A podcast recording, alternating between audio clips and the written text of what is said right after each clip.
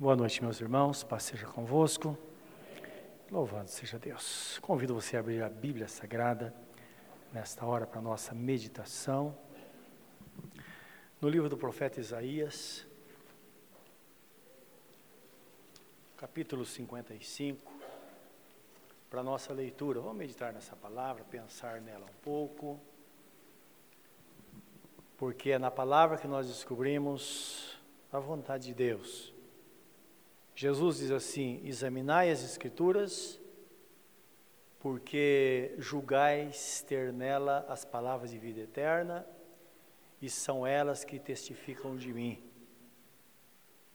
Ele dizia essa palavra, assim como uma exclamação ao povo judeu, dizendo: Olha, é, examinais. Ou então, essa palavra vem também no imperativo: examinai as Escrituras, porque elas testificam de mim, e nela vocês encontram a palavra da vida. Que nesta noite, esta palavra traga graça ao nosso coração. Peça a Deus, nesta hora, isso. Fala, Senhor, traga algo novo ao meu coração nesta noite. O nosso Deus, na sua infinita misericórdia, irá de fazer algo grande em nossos corações, nos abençoando. Está escrito que Deus deu a palavra e os curou. Também está escrito que Deus, Deus, Deus deu a palavra, os campos floresceram e a terra produziu o seu fruto. Estou indicando que Deus pode fazer tudo através da palavra, não é? A palavra é um instrumento usado por Deus para que as coisas aconteçam na nossa vida. Vamos falar com Ele? Querido Deus, estamos aqui nesta noite, na Tua presença. Nós já cantamos, ofertamos, ouvimos, falamos sobre tanta coisa, Senhor.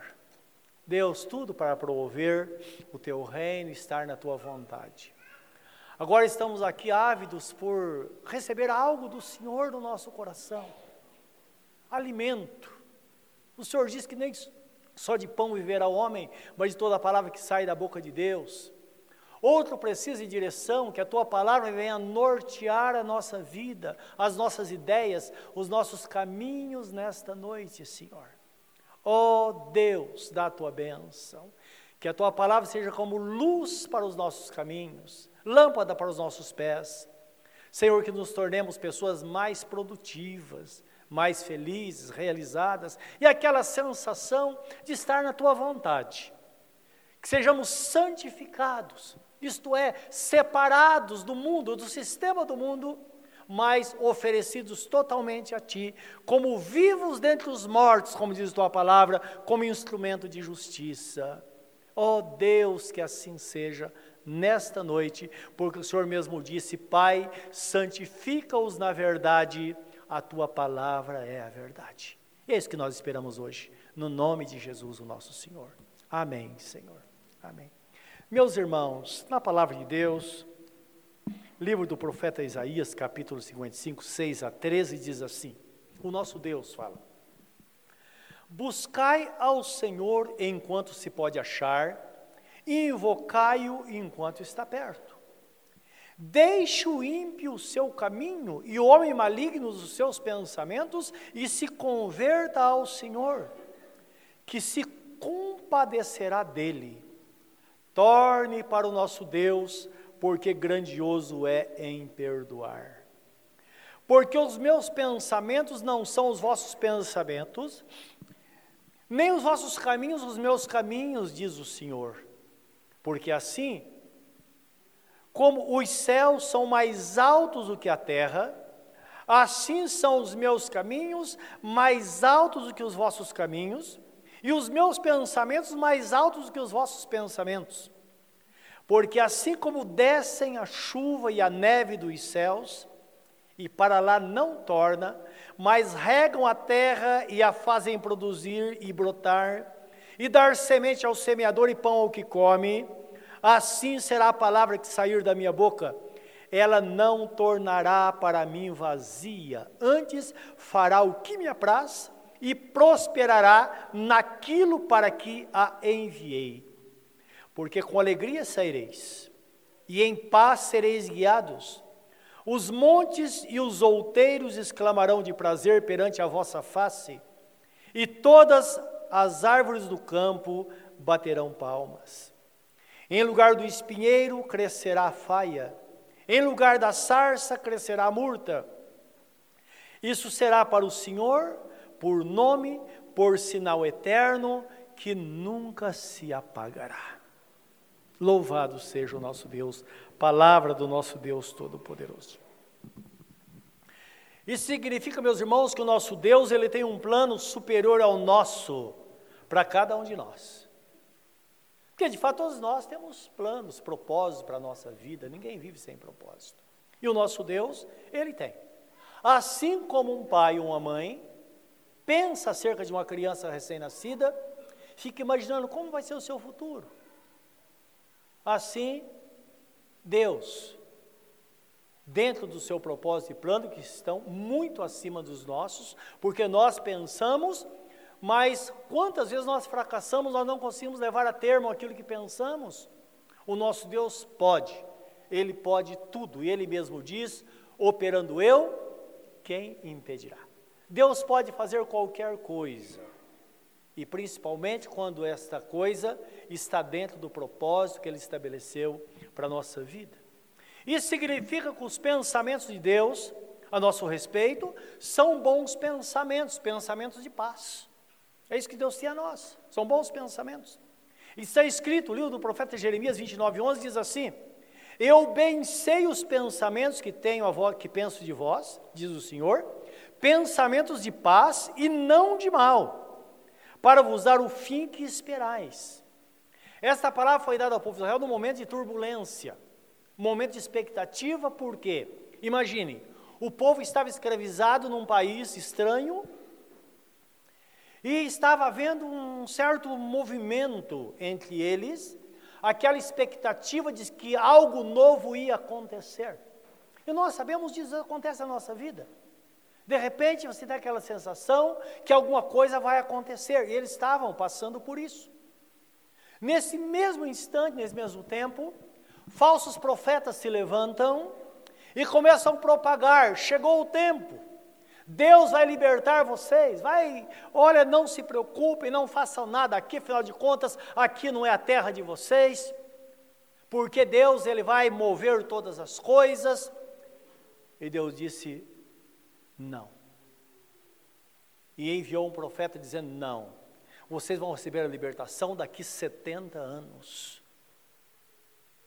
Então, na verdade, vocês vão construir casas, vão plantar pomares, vão colher do fruto, vão se casar, conceber uma família, porque esse é o tempo que eu tenho para vocês aqui. Vocês não podem ver em angústias, precisam viver em paz aqui. E esse é o tempo que eu determinei. E aqui vocês vão viver em paz até o momento que chegar a hora em que eu disser esse é o momento, então as portas vão se abrir vocês vão voltar para a terra de onde vocês vieram. Então, aí ele cita essa palavra, porque eu bem sei o pensamento que tem acerca de vós, pensamento de paz. Porque muitas vezes nós podemos ter aquela sensação de que Deus não quer o nosso bem. Justamente aquilo que eu quero fazer, eu não consigo, eu não posso. Parece que tudo é proibido. Quando eu digo sim, Deus diz não. Na, na nossa vida, às vezes nós trabalhamos a vida inteira, e quantas pessoas estão fazendo o exame de, é, é, demissional para se aposentar, passa no médico, constata que está doente, e tem o resto da vida é, fazendo tratamento. A vida na terra, nós sabemos que é difícil. Eu creio que foi por isso que Jesus Cristo disse: No mundo tereis aflições, tem de bom ânimo porque eu venci o mundo. O apóstolo Pedro escreve assim: saiba que nós somos peregrinos e forasteiros em terra estranha. Aqui não é o nosso descanso, porque existe um lugar, uma pátria, a pátria celestial, onde Jesus, prevenindo os seus discípulos, ele disse: Não se turbe o vosso coração, crede em Deus, crede também em mim, porque na casa do meu pai há muitas moradas. E eu vou preparar-vos lugar, e quando eu preparar lugar, eu voltarei para vós outros, e vos levarei para mim mesmo, para que onde eu estiver, estejais vós também, ou vocês estejam comigo. Então Deus tem um cuidado, Ele sabe o que fazer conosco. Isso está dentro do plano estabelecido por Ele na nossa vida. Mas às vezes nós não temos de fato, não, não, não temos ideia de fato do que Deus tem para nós. E é assim mesmo, meus irmãos. Por isso nós somos chamados para viver pela fé. A fé é o firme fundamento das coisas que nós esperamos e a convicção de fato que nós não vemos. Aquilo que nós vemos não, não é fé. Porque se vemos, está diante de nós. A fé diz respeito ao futuro. Breve, porque o futuro mais longe, aí a esperança que impera.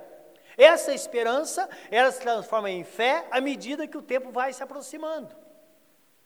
E há um fundamento. O fundamento é que Deus é fiel, Ele não é homem para que minta, e nem filho do homem para se arrepender, e aquele que, aquilo que Ele diz que vai ser, será. Essa é a segurança que nós temos, não é? Por isso está escrito no livro de 2 primeira epístola de Paulo aos, aos Coríntios, capítulo 2, versículo 9, diz assim: Aquilo que o olho não viu, nem o ouvido ouviu, nem sequer subiu ao coração do homem, são as coisas que Deus reservou para aqueles que o amam. Então isso significa que podemos deixar de fato nas mãos de Deus, porque Ele sabe o que está fazendo, Assim como um pai, uma mãe, um casal responsável, que sabe o que fazer para o filho. Mas o filho não entende. O pai fala, filho, não faz isso. Ele fala, mas por quê? Então tem que explicar tudo. E às vezes o pai ele não pode dizer por quê, tem coisas que ele não pode explicar. Ele diz, não, por hora, só obedeça. E acredite que eu te amo e eu vou fazer aquilo que, que eu, eu, que eu quero é, é que a sua vida seja abençoada. Enquanto você está vivendo o presente, eu estou vendo o futuro. E feliz é aquele filho que atenta a essas palavras, não é? E confia nas palavras do Pai. Assim é o nosso Deus, meus irmãos. Todos nós não temos, não temos ideia. O povo de Israel, quando recebeu uma grande bênção de Deus, uma grande libertação, eles disseram, está num num dos salmos, eles disseram, nós ficamos como alguém que sonha. Isto é, eu não acredito no que está acontecendo. Eu não sei se já aconteceu com você isso. De repente, uma bênção surpreendente de Deus, você fala, eu não acredito que isso está acontecendo. Não dá para acreditar. Deus tem surpresas grandes para a sua vida. Quem sabe hoje Ele te surpreende, ou te surpreenda com algo grande. Talvez aquilo que, além daquilo que você espera, porque os pensamentos dele são mais altos que os seus pensamentos. Ele está lá à frente, não é? Ele sabe muito bem como nos conduzir.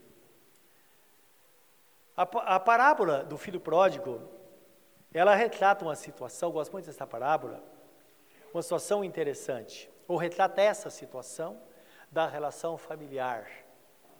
É interessante que na parábola do filho pródigo, toda a parábola é assim. Ela é uma história terrena uma história ou uma história dentro da nossa estrutura gramatical significa que eu posso inventar uma coisa.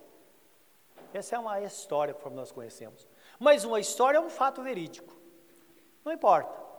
Pode ser uma história ou uma história contada que ela traz consigo, primeiro, uma lição de cunho espiritual, que é o propósito da parábola no, na, na Bíblia Sagrada, é mostrar como funciona o reino de Deus, como funciona a relação entre o nosso Pai Todo-Poderoso e nós que somos os seus filhos. Porque nós sabemos que somos filhos de Deus. Você não sabe disso? O nosso Deus fala na sua palavra: sabei que eu sou Deus e vocês são ovelhas do meu pastoreio. Precisamos saber disso. Então, é, dá uma visão desta relação. O segundo aspecto da parábola, por ser uma história terrena, ela sempre traz uma lição para nós. Lição de cunho ético ou então moral. Como? Por isso que Jesus sempre fala em coisas corriqueiras do dia a dia. Certa vez ele fala assim: olha, quando você for numa festa, procura não, ocupar os lugares que você percebe que são mais importantes, porque de repente aquele lugar está reservado e alguém fala para você: olha, levanta, porque tem outra pessoa que vai sentar aí. Você vai ficar muito envergonhado. Então não faça isso. Chegar numa festa, alguém te convidou, fica num lugar lá num canto, pega um lugar que você sabe que é do povão. Porque você vai estar lá e o dono da casa vai até você e fala: Ô oh, rapaz, vem para cá, seu lugar está aqui. Esse é um conceito ético apresentado por Jesus. E nós aprendemos isso. Por exemplo, na sua casa, não sei se você aprendeu isso, mas nossos pais tinham muito disso. Olha, dois adultos estão conversando, uma criança não pode passar no meio. Não é verdade? É um princípio ético. Na igreja, você não pode ficar passeando aqui na frente porque você está interferindo, você está entre quem está falando a palavra e os que estão ouvindo. É um princípio, esse princípio ético que nós devemos obedecer. Então, o que fazer? Se eu estou aqui, eu tenho algo a fazer, eu tenho que procurar um caminho, mas não passar na frente de quem está falando. São coisas simples que vai reger nossa vida, não é? E um princípio moral é aquilo que nós sabemos que ou é extremamente proibido, ou então, como uma pessoa livre, eu posso, mas não devo fazer. Porque é um princípio quebrado, que eu sei que uma vez quebrando, eu vou pagar um preço. O princípio moral pode ser, é, como, como diria, legal, mas às vezes é legal, mas é imoral. Como, por exemplo, a diferença social que existe na maioria dos países. No nosso é um, é um exemplo, a diferença social, não é? Que eu digo, não, é legal, eu posso eu ter muito dinheiro, posso ter muitos bens, enquanto o meu irmão está passando necessidade. Isso é legal, mas é imoral, não é verdade? Outra pessoa fala: não, eu vou legislar, então, quer saber de uma coisa? Eu vou aumentar meu salário. Aí alguém chega e, e, e chama a atenção, diz: não, mas é legal. Sim, claro que é legal. Mas é imoral um alguém ganhar 100 mil reais por mês e um pai de família ganhar um salário mínimo para manter a casa. Não é imoral isso? Então Jesus ensina isso, por isso que na igreja é o lugar onde mais nós podemos nos aproximar, entendendo essas coisas. E dentro daquilo que nós não somos obrigados a fazer, nós podemos fazer. Como pegar uma blusa sua, talvez a melhor, e entregar para alguém que não tem, sem questionar. Sem pensar, não tem, porque afinal de contas, acho que não foi boa coisa, por isso que ele está aí. Não é verdade? Não. A Bíblia Sagrada fala: dá quem te pede. Não é? E não fique julgando quando alguém precisa de algo e você tem aquilo para dar. Então, esse é o princípio estabelecido na Bíblia Sagrada. E aqui nesse texto, eu queria ler com vocês a parábola do filho pródigo, todo, sobre toda a parábola, que retrata exatamente isso. O plano de um pai, o propósito de um pai, o dilema de um pai que está conduzindo a família, mas os membros da família não conseguem entender o propósito do pai. Por quê que ele está levando a família naquela direção? Então, é um questionamento. Jesus fala do pai e dois filhos. Mas é claro, meus irmãos, tinha uma mãe no meio ali. Qual, qual foi o papel, o papel da mãe naquele? Não dá para saber. Só que ele tinha um dilema. Me parece que o pai estava sozinho para resolver um problema. E aqui uh, Jesus mostra uh, o nosso Pai Todo-Poderoso conduzindo a igreja e os dilemas que acontecem entre nós, não é? Os nossos pensamentos, que às vezes diferem dos pensamentos de Deus, e nós insistimos que o que nós estamos fazendo é que está certo. Então é um, é um, um chamado de atenção para nós nesta noite, que temos um coração, irmãos, aberto para receber a palavra. Então diz assim o texto: Um certo homem tinha dois filhos, em Lucas 15, 11. O mais moço, o mais novo deles, disse ao pai: Pai, dá-me a parte da fazenda que me pertence. Ele repartiu por eles a fazenda. E poucos dias depois, o filho mais novo, ajuntando tudo, partiu para uma terra longínqua e ali desperdiçou a sua fazenda, vivendo dissolutamente. E havendo ele gastado tudo, houve naquela terra uma grande fome e começou a padecer necessidades. E foi. E chegou-se a um dos cidadãos daquela terra, o qual mandou para seus campos apacentar porcos. E desejava encher o seu estômago com as bolotas ou alfarrobas que os porcos comiam, e ninguém lhe dava nada. E caindo em si, disse: Quantos trabalhadores de meu pai têm abundância de pão e eu aqui padeço de fome? Levantar-me-ei, irei ter com meu pai e dir-lhe-ei: Pai, pequei contra o céu e perante ti. Já não sou digno de ser chamado teu filho, mas faze-me como um dos teus trabalhadores. E levantou-se e foi para o seu pai. E quando ainda estava, ainda, ou melhor, é, e quando ainda estava longe, o pai o viu e se moveu de íntima compaixão e correndo lançou-se-lhe ao pescoço e o beijou. E o filho lhe disse: Pai, pequei contra os céus e perante ti, e já não sou digno de ser chamado teu filho. Mas o pai disse aos seus servos: Trazei depressa a melhor roupa, vestilho, e ponde-lhe um anel na mão e sandálias nos pés. E trazei o bezerro cevado e matai-o, comamos e alegremos-nos, porque esse teu irmão, esse meu filho, estava morto e reviveu, tinha se perdido e foi achado, e começaram a alegrar-se. E o filho mais, mais velho estava no campo.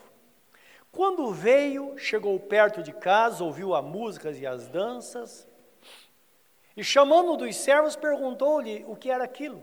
Ele disse: Veio teu irmão e teu pai matou o bezerro cevado, porque o recebeu são e salvo. Mas ele se indignou e não queria entrar. E saindo o pai, instava com ele. Mas respondendo ele, disse ao pai: Pai, eis que te sirvo há tantos anos, sem nunca transgredir os teus mandamentos, e nunca me desse um cabrito para alegrar-me com os meus amigos. Vindo, porém, esse teu filho que desperdiçou a tua fazenda com as meretrizes, mas mataste-lhe o bezerro cevado. E ele disse: Filho, tu sempre estás comigo, e todas as minhas coisas são tuas mas era justo alegrarmos-nos e regozijarmos-nos, porque esse teu irmão estava morto e reviveu, tinha se perdido e foi achado. Bem, então aqui temos uma representação nesse texto. Nós sabemos que o pai aqui do texto é o próprio Deus. Jesus está focando a família, mas também está colocando o nosso pai, o nosso Deus. Qual a atitude dele a respeito de nós? O filho perdido é o, o, o, o desviado, aquele que estava bem em casa e de repente falou: Eu vou embora. É interessante que fala com o filho mais novo, não é? Provavelmente um menino saindo da adolescência, aquele camarada que fala: Deixa eu completar 18 anos e eu vou cair fora desta casa. Só que ele não sabe como é lá fora. O pai sabia. Essas coisas o pai já sabia disso, mas ele insistiu, insistiu, e é bom a gente pensar aqui, meus irmãos, existe um limite. Existe um limite. E muitos pais estão ali à beira do limite. Está chegando, chegando a hora de dizer para o filho: Filho, pega as tuas coisas e some daqui. Então é bom a gente pensar nisso, não é? Porque pai pensa, mas filho também pensa. Então, quando nós pensamos, nós evitamos tanta coisa. Nós imaginamos, principalmente filho, pensa no que você significa para o seu pai. O porquê que ele está fazendo o que está fazendo. Porquê da reação dele. Não é verdade?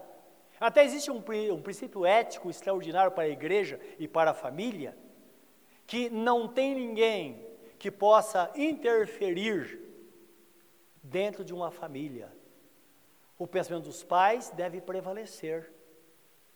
A não ser que você tenha consciência de que o pensamento dos pais estão batendo de frente com a palavra de Deus, então você tem que decidir o que fazer.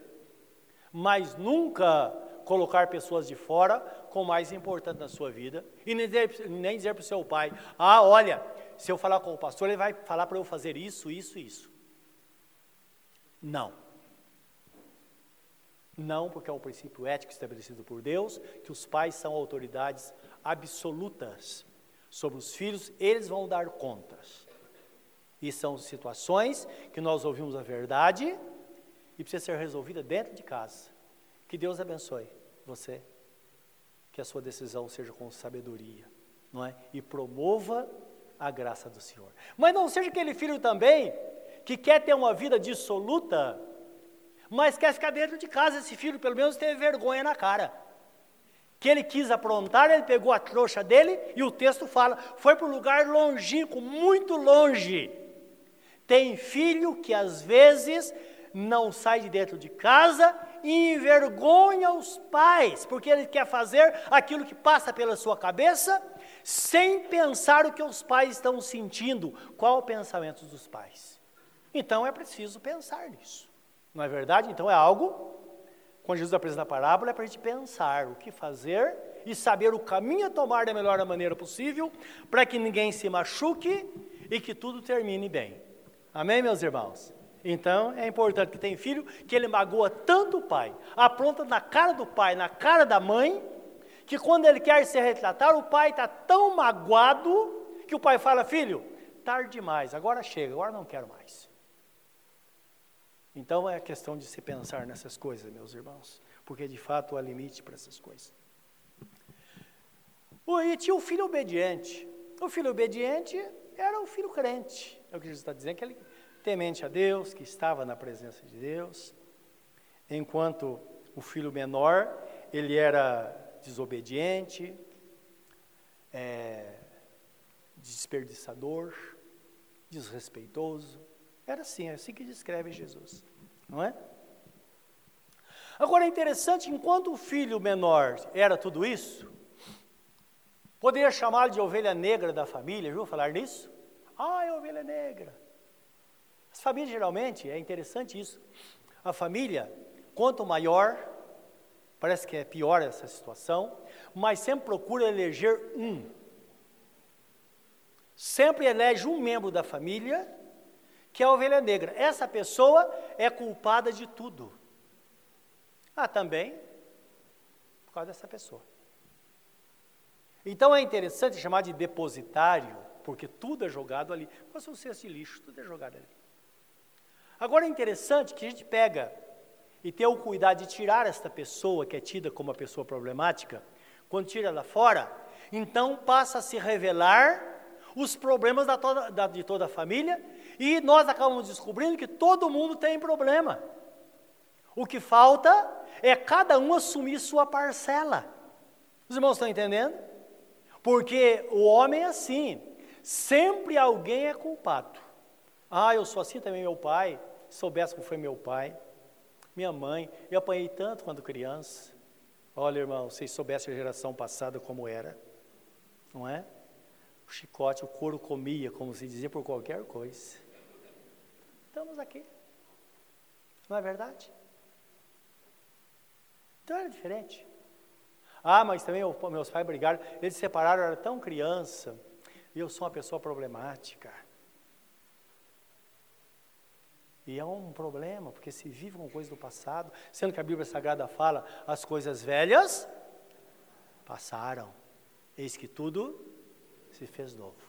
Não importa como seja o passado, meus irmãos, nós temos traumas, existem pessoas que têm mais traumas do que nós e estão sobrevivendo. Então, a, a ordem divina é essa: temos que reagir e não permitir que o passado interfira no nosso presente, porque se isso acontecer, nós vamos ter um futuro péssimo, sempre pensando no passado, sempre pensando no passado, e nós nunca pensamos em reagir e tomar uma atitude para mudar a situação. Eu tenho contado para vocês de vez em quando a história de Esaú, quando chega para o pai, tinha perdido tudo, pai, eu preciso da tua bênção, o pai falou, filho, já era, seu irmão foi abençoado e você não porque no momento de angústia, estava com muita fome, ele vendeu para o irmão o direito da bênção, da, da primogenitura, que era o dobro da herança. Então a herança, toda a herança ia para o filho mais velho. Ele vendeu. Vendeu para o mais novo. E teve a justificativa. Eu estou morrendo de fome.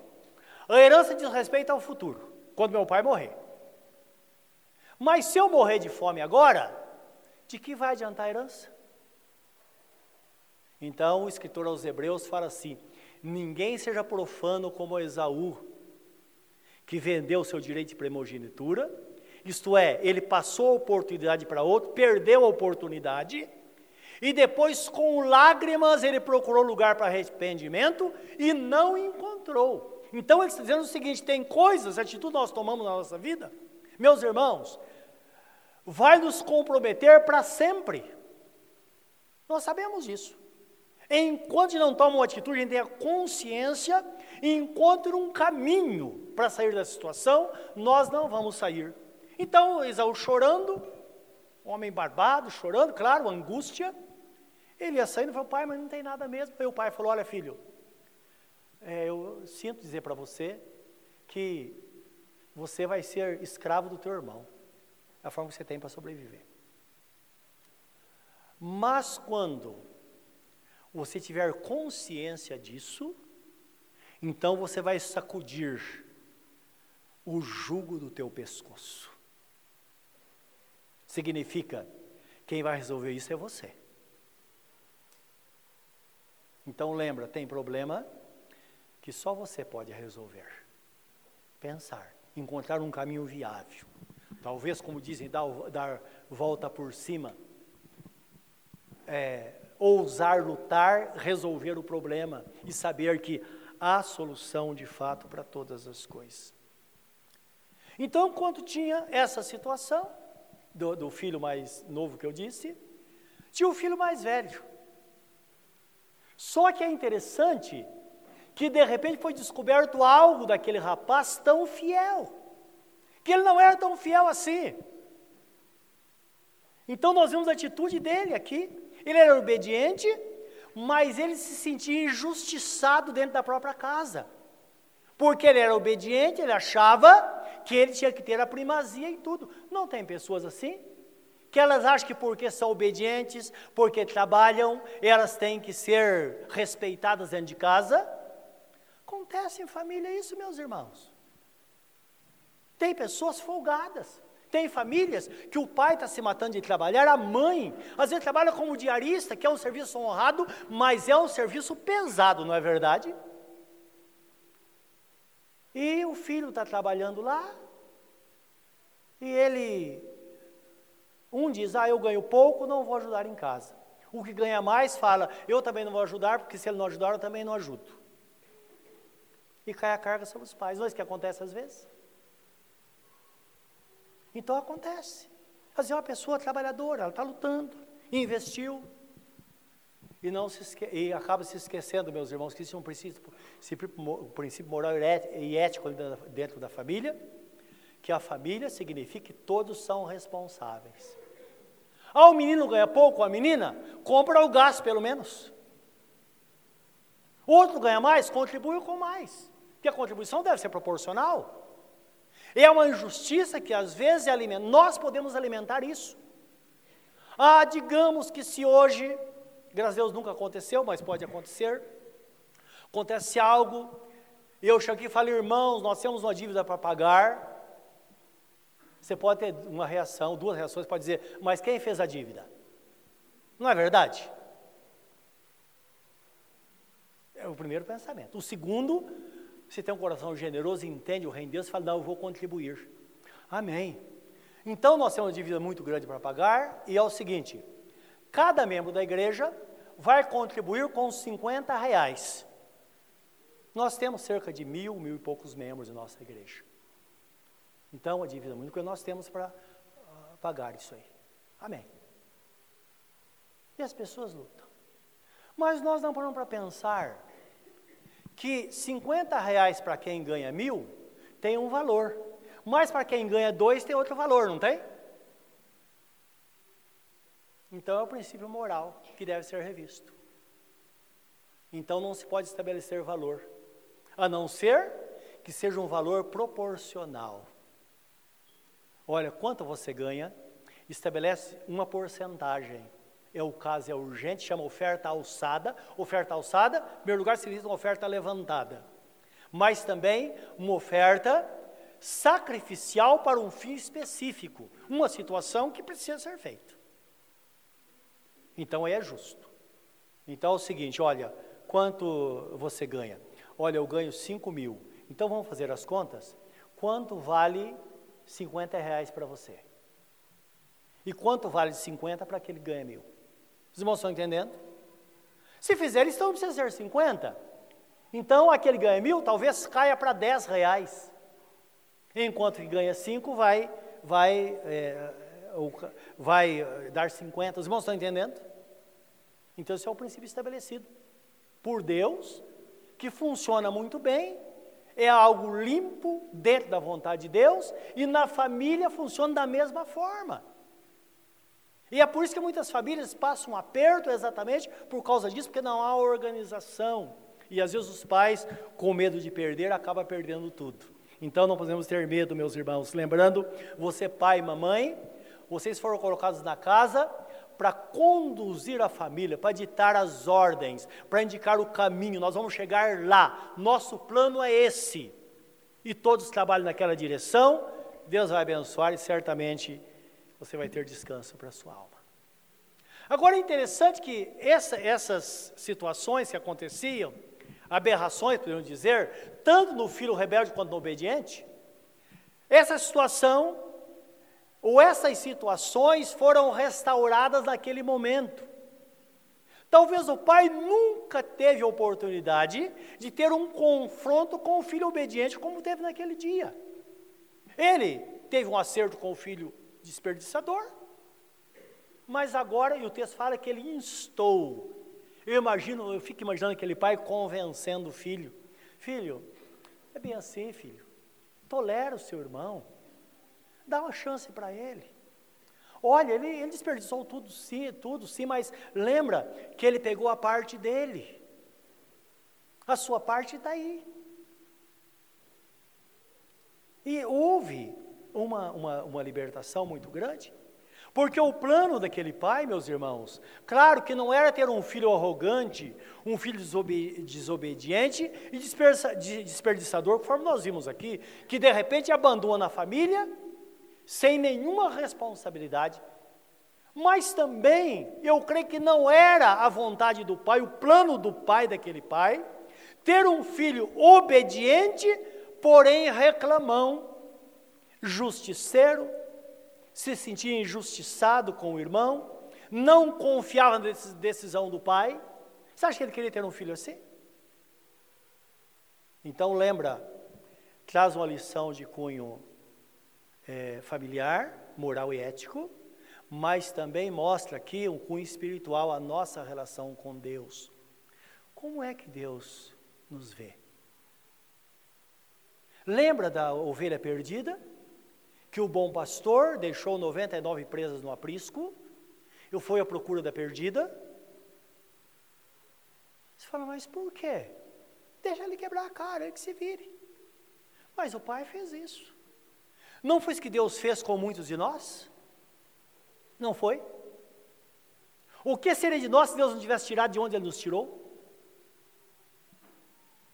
E quando ele foi questionado, Jesus Cristo então explica dizendo mais bem-aventurado é aquele que foi resgatado do que as 99 que ficaram presas no aprisco, porque elas não precisam disso. Então é o pensamento de como devemos servir a Deus e não ficar falando dizendo, Senhor, puxa vida, oh, comigo de novo, nada dá certo. Estou servindo a Deus há 20 anos e nada dá certo. É verdade que nada dá certo? Qualquer coisa, tá? é, se escandalizando. Meus irmãos, neste mundo as pessoas sofrem. Por que, que todo mundo sofre e nós não podemos sofrer? Podemos, às vezes nós passamos. Jesus falou: no mundo tereis aflições. E às vezes nós temos. De vez em quando, esse ano, para esses dias, parentes de nossos irmãos, também irmãos em Cristo, mas que não são membros da igreja, são seus parentes, partiram para o Senhor. Nós não sabemos quem vai ser o próximo. Pode ser você. Pode ser eu.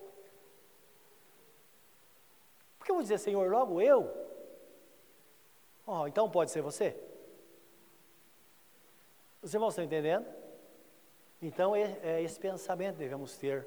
Que Deus tem um plano, Ele sabe o que faz. E quando nós entendemos que Deus está no controle, então muita coisa vai mudar na nossa vida. Uma coisa é a obra redentora de nosso Senhor Jesus Cristo, tem a função de restaurar, e foi o que aconteceu lá. E esta restauração diz respeito, meus irmãos, à volta ao plano original.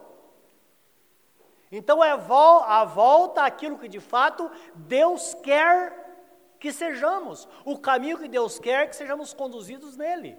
Então essa é a obra da restauração.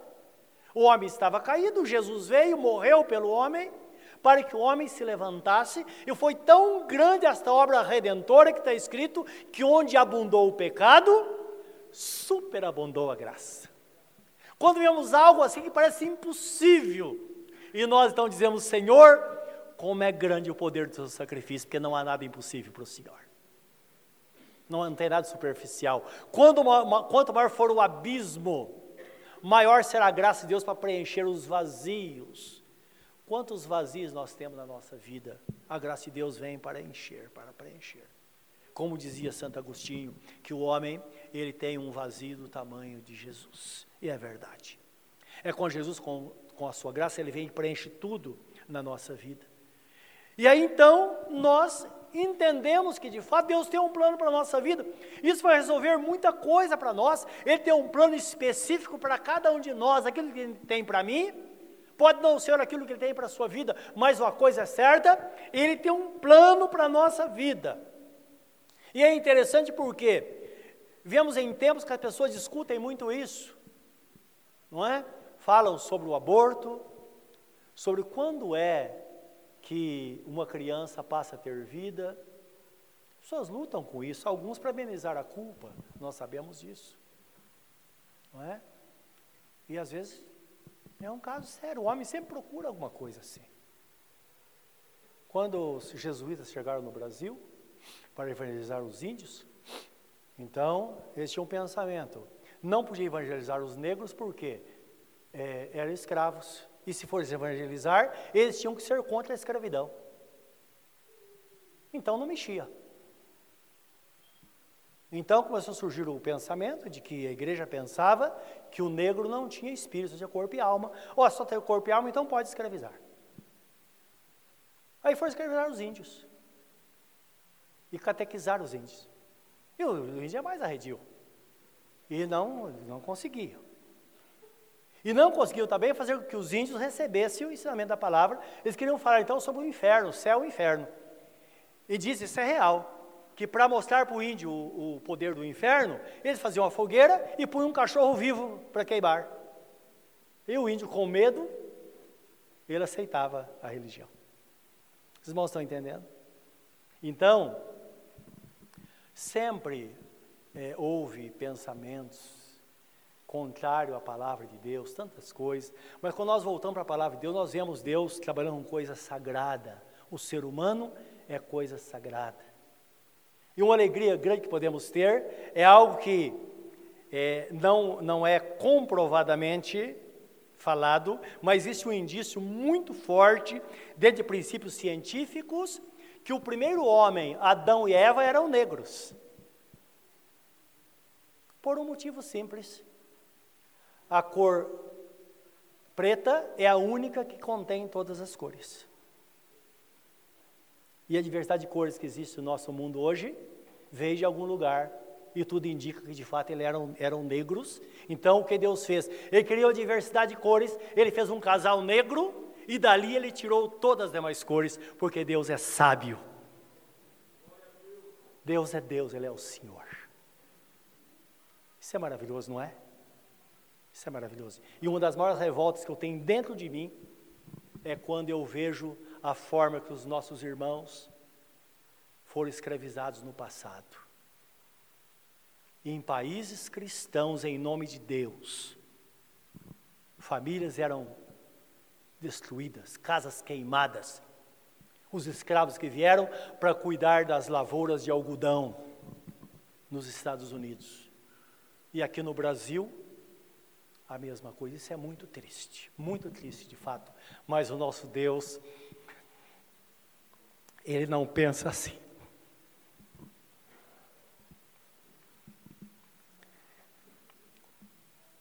Salmo 139, por favor, vamos dar uma olhada. Versículo 13 ao versículo 17. Irmão, desculpe que essas coisas acabam mexendo com a gente, não é verdade? É, Salmo 139. Então aqui tem algo assim maravilhoso que eu vejo, meus irmãos. O salmista Davi ele era um profeta e Deus está falando através dele. E há uma revelação profunda aqui nesse texto que mostra de fato quando é que Deus assume o controle de a vida de uma pessoa, quando é que ela passa a existir.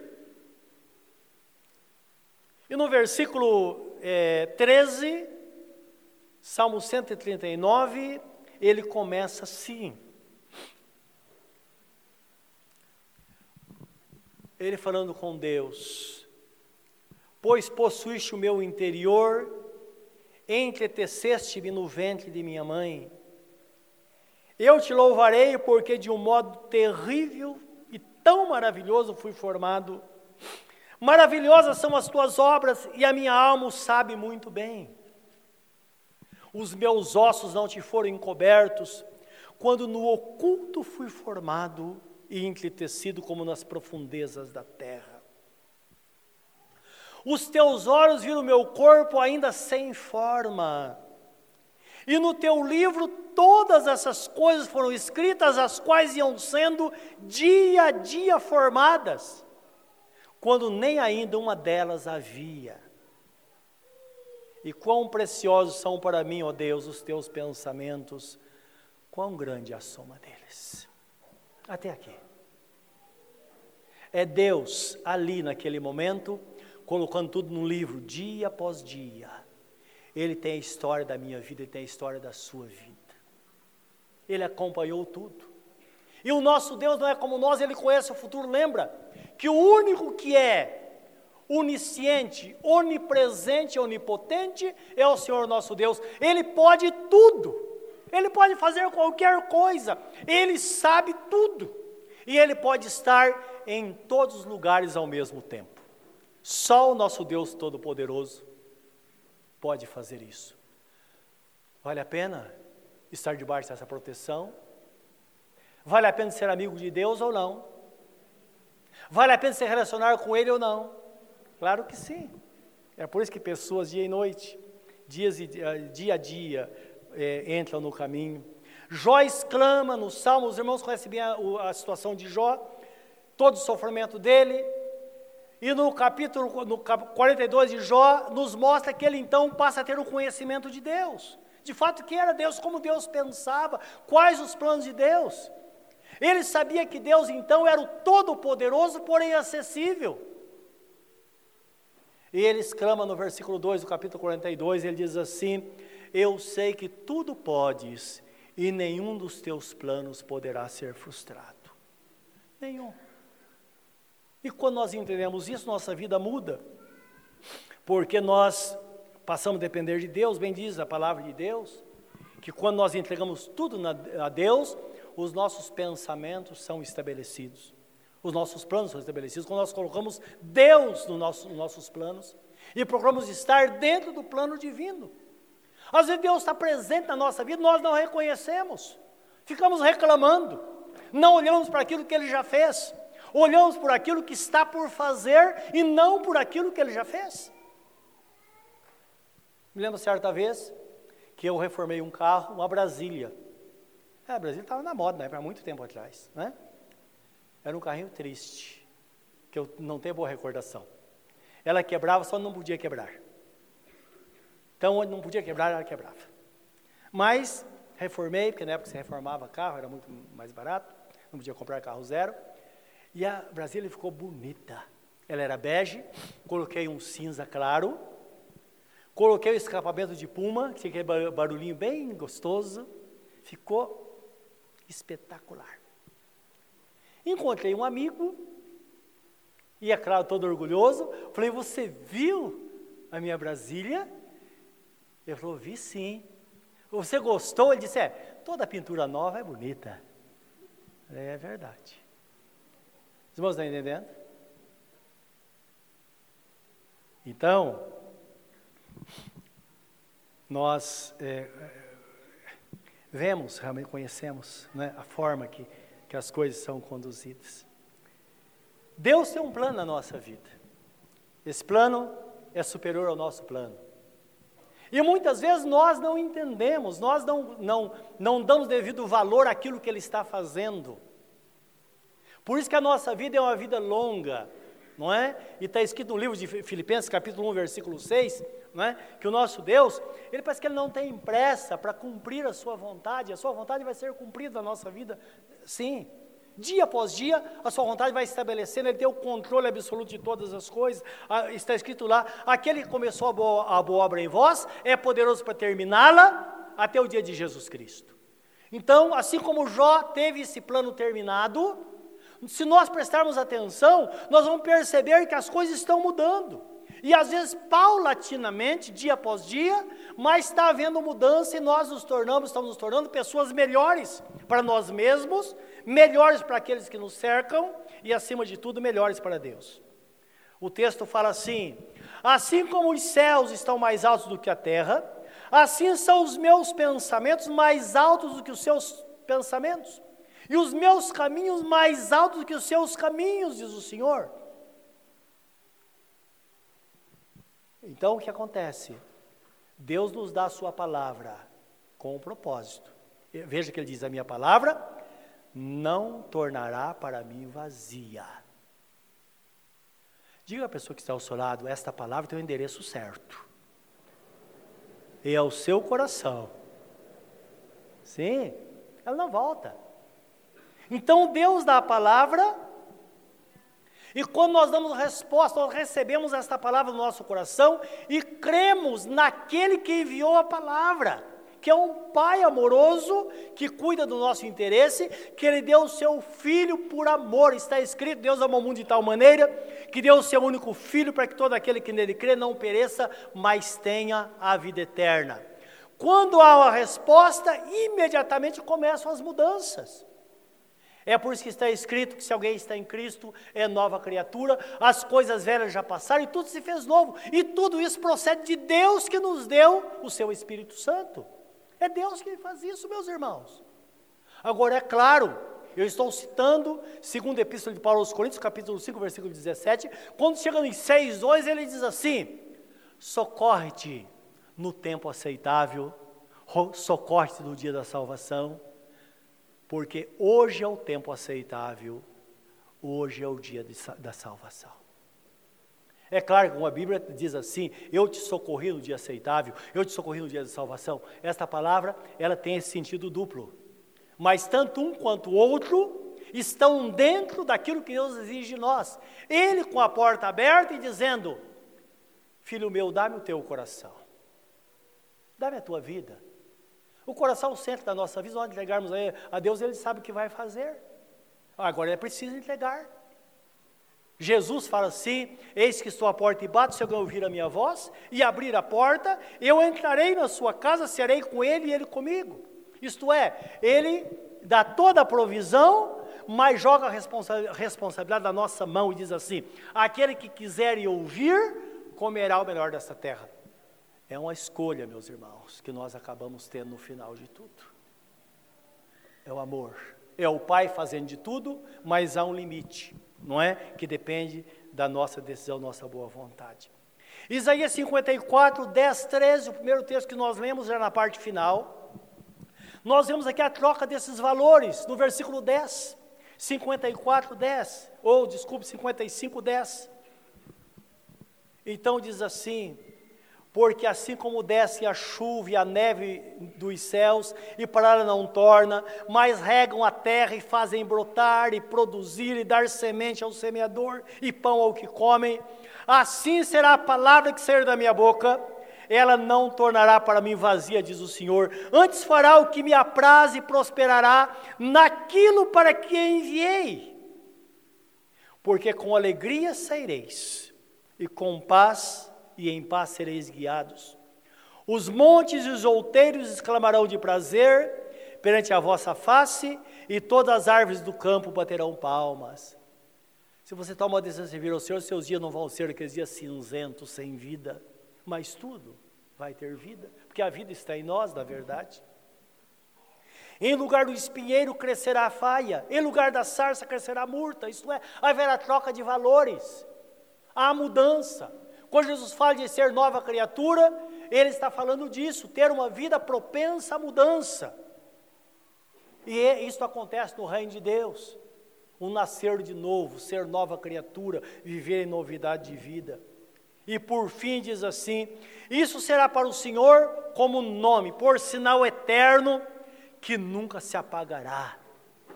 Nós teremos uma história, uma história escrita por Deus. Assim como as coisas difíceis da vida, como Jó, a sua história foi escrita, que ele mesmo dizia: quem dera a minha história fosse escrita com pena de ferro em pedra, para que a posteridade soubesse da, da, do sofrimento que eu tive sendo inocente. Mal ele sabia que esta palavra está escrita aqui e tem uma cópia fiel no céu, porque o salmista diz, diz: Senhor, para sempre, eternamente, a tua palavra está escrita no céu. A nossa história também será escrita, meus irmãos. Bendita hora em 1948, quando os meus pais entregaram a vida para Jesus. Se não tivesse entregado a vida lá, como seria hoje? Como seria? Quando eu entro na igreja, chego aqui, vejo nossos filhos, nossos netos aí pelos corredores gritando, sendo aqui a segunda casa deles. O que vocês acham que a gente sente? Tudo começou lá. O apóstolo Pedro diz: a promessa diz respeito a vós, a vossos filhos e a todos aqueles que estão longe, a todos quantos Deus nosso Senhor chamar. E eles disseram: Que faremos, varões e irmãos? E eles responderam: Se convertam ao Senhor, para que seus pecados sejam perdoados e vocês encontrem um refrigério para a alma, ser de fato uma nova criatura. Essa decisão é que vai fazer com que as promessas venham sobre nós, e Deus prometeu abençoar até mil gerações daqueles que temem o nome dEle, meus irmãos. Imagine viver uma vida sem medo, Olhar para o futuro e saber que aqui Deus cuidou, como cuidou no passado, e vai cuidar no futuro. É claro que às vezes dá um pouco de trabalho. Você tem que estar atento. Tem que estar atento. Às vezes, quando nossos netos vão dormir em casa, antes de dormir, tem aquele ritual, como digo com nossos filhos. Geralmente eu sento à beira da cama e falo, vamos orar. Vezes, para matar, para enrolar, eles falam, então conta uma história. Né? Aí nós contamos a história bíblica, eu faço algumas perguntas e falo: escuta, seu pai está contando história bíblica para você? Ele, ele ora com você? Ah, ora? Como que ele ora? Então hoje você vai orar. Mas conta uma história. Eu estou muito cansado, hoje você vai contar a história para o vovô. Então é trabalhoso. Então, nossos pais fizeram, nós fazemos, nossos filhos fazem, e assim é o que Deus fala. Fala, ensina, sentado na cama, andando pelo caminho, em qualquer lugar, precisa imprimir a palavra, porque ninguém pode ter uma colheita a não ser que plante. Amém, meus irmãos? Que nesta noite o Espírito Santo nos fortaleça e nos ajude a ter uma boa colheita que possamos semear com sabedoria, tomar as decisões necessárias, visando a nossa alegria no futuro. Que Deus te abençoe. Curva o seu semblante diante do Senhor neste momento. Aleluia. Pense nesta palavra nesta noite. Esta palavra ela pode motivar você a tomar uma grande decisão. Talvez você tenha tomado já aí no seu lugar. Mas lembra, é preciso estar no caminho. É preciso se converter. Convertei-vos, pois, e vivei, diz o Senhor. Existem dois caminhos, diz o Senhor nosso Deus: o caminho da vida e o caminho da morte. E ele diz: por que razão morreríeis? Eu não tenho prazer naquele, da vida, daquela pessoa que morre, aquela pessoa que se perde. Portanto, se converta e viva. Isso é tome decisão. Hoje. Plante hoje. E deixe o resto por conta de Deus. Nesta noite, se você está desviado dos caminhos do Senhor, reconcilia-se com Ele. Volta para o aprisco. Se você não conhece a Deus, nesta noite Ele se dá a conhecer através de Jesus, nosso Senhor. Abra o seu coração e convide Jesus para habitar, para ser o Senhor. Seja uma pessoa crente e dos bons de preferência. Você pode ser o melhor. Podemos buscar a excelência, ser melhor em tudo que nós fazemos.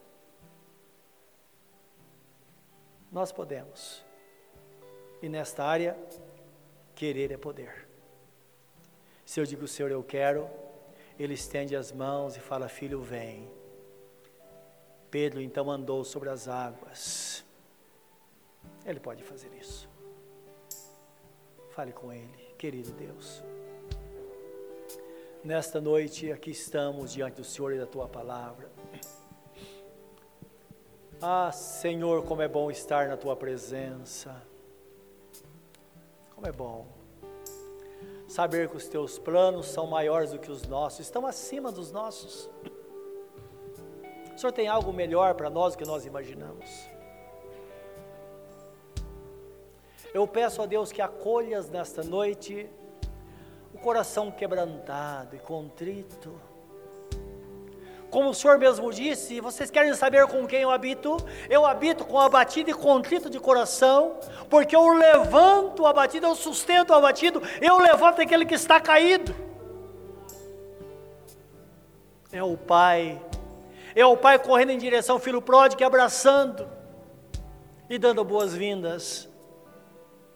E Jesus fala: os anjos fazem festa nos céus por uma pessoa que se rende ao Pai por uma pessoa que entra no caminho.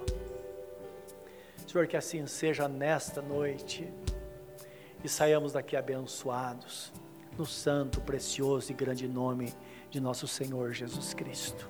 Amém.